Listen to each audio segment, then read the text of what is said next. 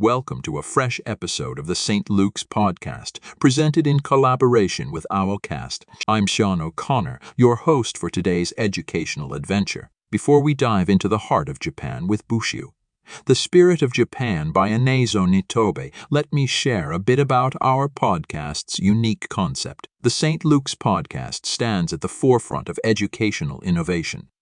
Recognizing the modern student's need for continuous dynamic learning, we've harnessed the power of generative AI. This advanced technology combs through vast educational resources, pinpointing key English language trends, topics, and seminal literature. Our mission to provide students with captivating content that not only deepens their knowledge but also sharpens their English skills, making learning both engaging and efficient. In today's episode, we will cover the 10 key points of this masterful text and reflect on how its teachings can resonate and apply in our contemporary world. Get ready for a journey filled with honor, bravery, and ancient wisdom. Let's begin our journey by delving into the very heart of Bushido. What exactly is Bushido?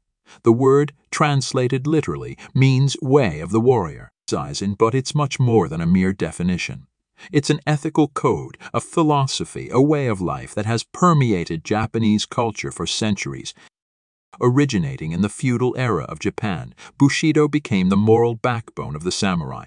Those iconic warriors known not only for their combat skills, but also for their deep sense of honor, discipline, and unwavering commitment to justice. Inazo Nitobe, the author of Bushido, The Spirit of Japan, didn't merely write a manual about this code.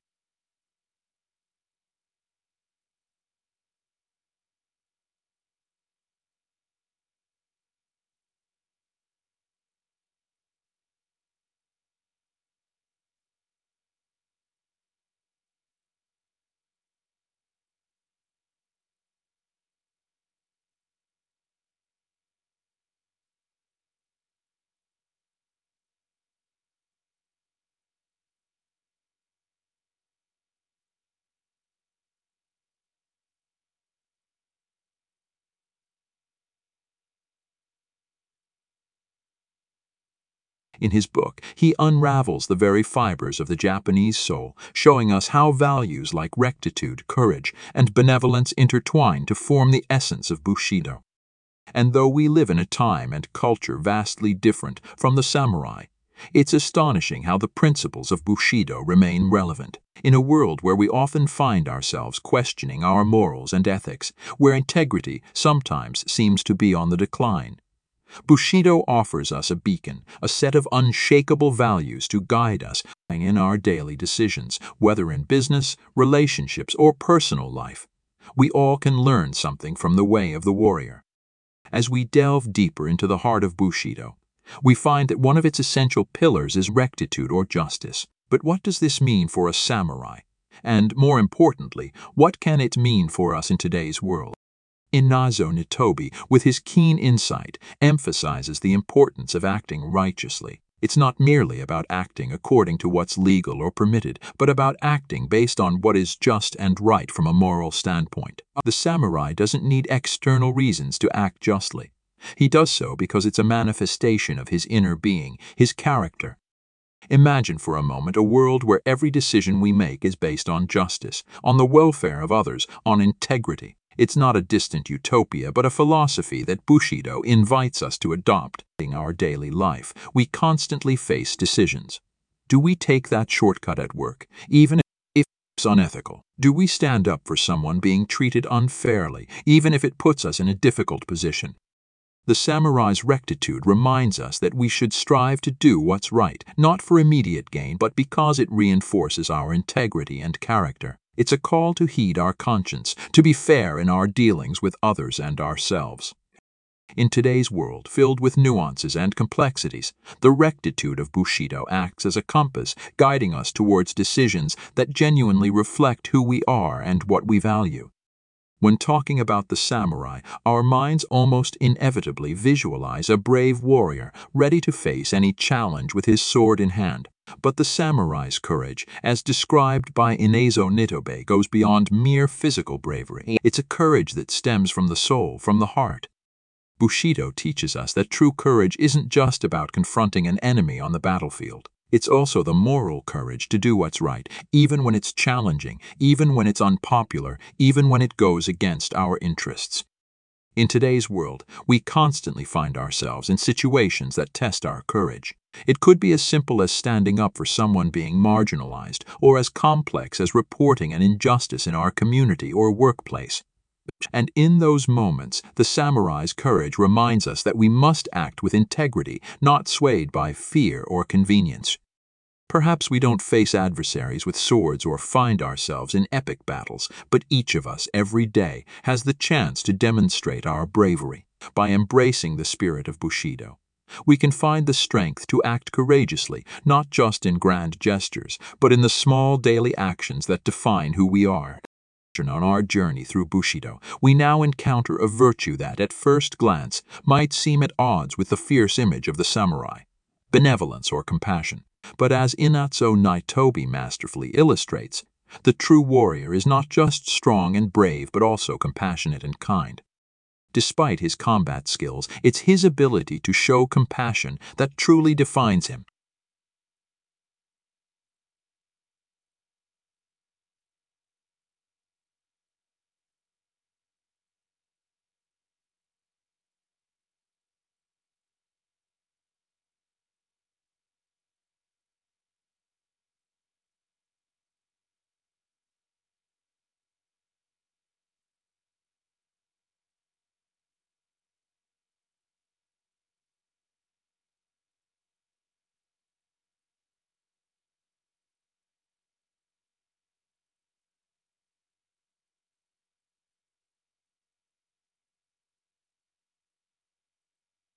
In Bushido, strength and benevolence are not opposites but complementary.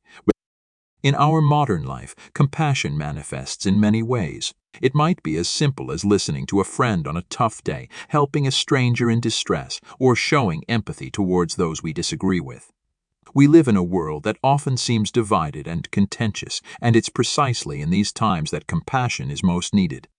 Nitobe reminds us that just like the samurai, we shouldn't let our armors, be they physical or emotional, prevent us from connecting with others. True strength isn't measured by how many challenges we can overcome, but by how much love and care we can offer others. Thus, Bushido invites us to be warriors of compassion, championing kindness and empathy at every step of our journey.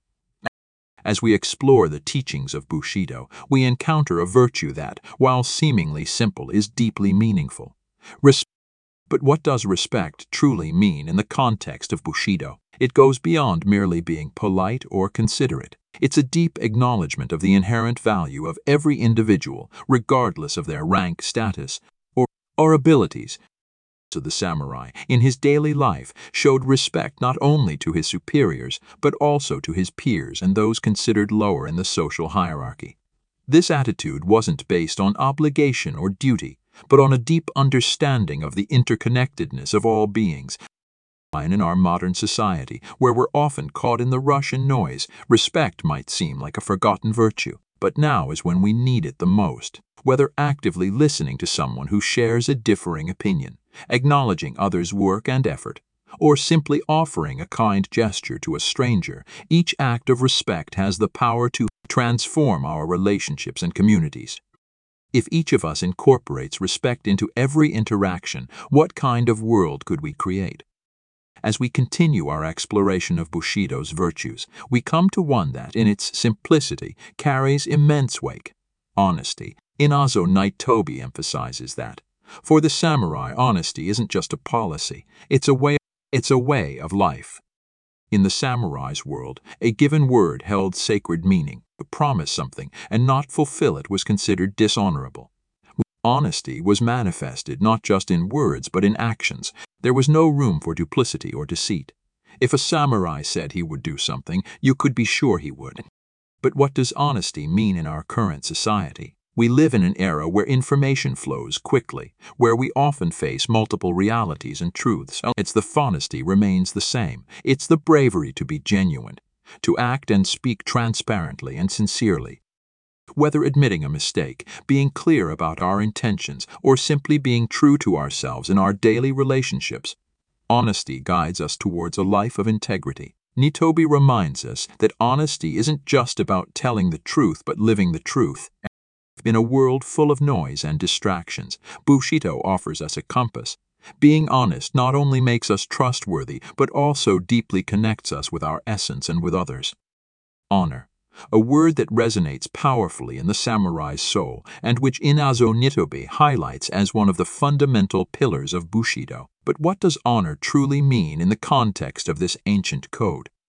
For the samurai, honor wasn't merely a matter of personal pride. It was his very essence, the guiding light that determined each of his actions. It was the awareness that every decision, every gesture, reflected not only on him but on his family, his master, and his lineage. Dishonor was not just a personal stain, but a shadow that fell on all those he represented. Toby shows us how, in the samurai's world, honor and integrity were more valuable than life. A samurai would rather face death than live with dishonor. Today, the concept of honor might seem a bit abstract or outdated, but if we see it as the decision to act with integrity, to be genuine in our actions and words, to remain true to our values even when no one is watching, then honor becomes deeply relevant. Bushido reminds us that honor is a choice, one we make every day in every interaction, in every and it's this constant choice that defines who we are and how we live in the world. Loyalty. In the fabric of Bushido, this virtue stands out as one of the strongest and most resilient threads. Through Inazo Nitobe's words, we realize that, for the samurai, loyalty was much more than a mere duty.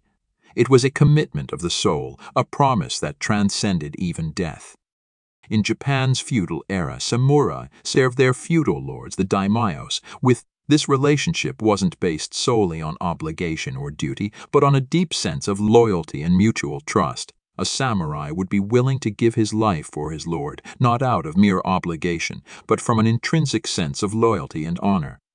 But how does this loyalty translate into our contemporary world? We don't serve feudal lords, but we all have people, causes, and principles we are loyal to, whether keeping our word when we make a promise, standing by a friend in hard times, or championing a principle we deeply believe in, loyalty remains an essential virtue. Nitobe urges us to reflect on what it means to be genuinely loyal. Are we consistent in our actions? Do we stand up for those we value, even when it's hard or unpopular? Loyalty, at its core, is a choice to live with integrity, to be true not just to others, but also to ourselves and our values.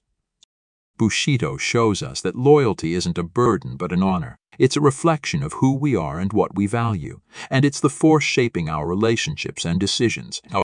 As we delve deeper into the depths of Bushido, we encounter a virtue that, though quiet, is fundamental self-discipline. Inazo Nitobe teaches us that for the samurai, self-discipline wasn't just a skill but an art, a daily practice that molded his character and defined his path.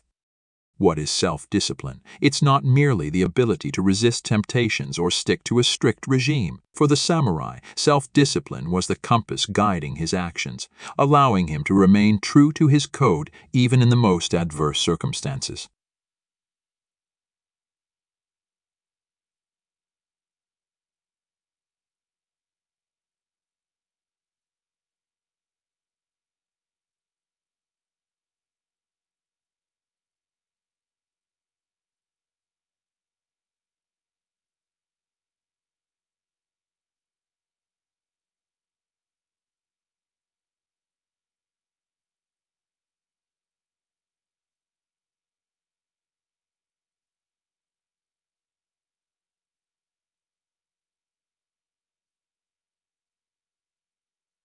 In our modern life, self-discipline manifests in many ways. It might be the determination to pursue a personal goal, the resilience to face challenges without straying off the path, or the ability to reflect before acting impulsively. In a world full of distractions and constant temptations, self-discipline becomes more essential than ever.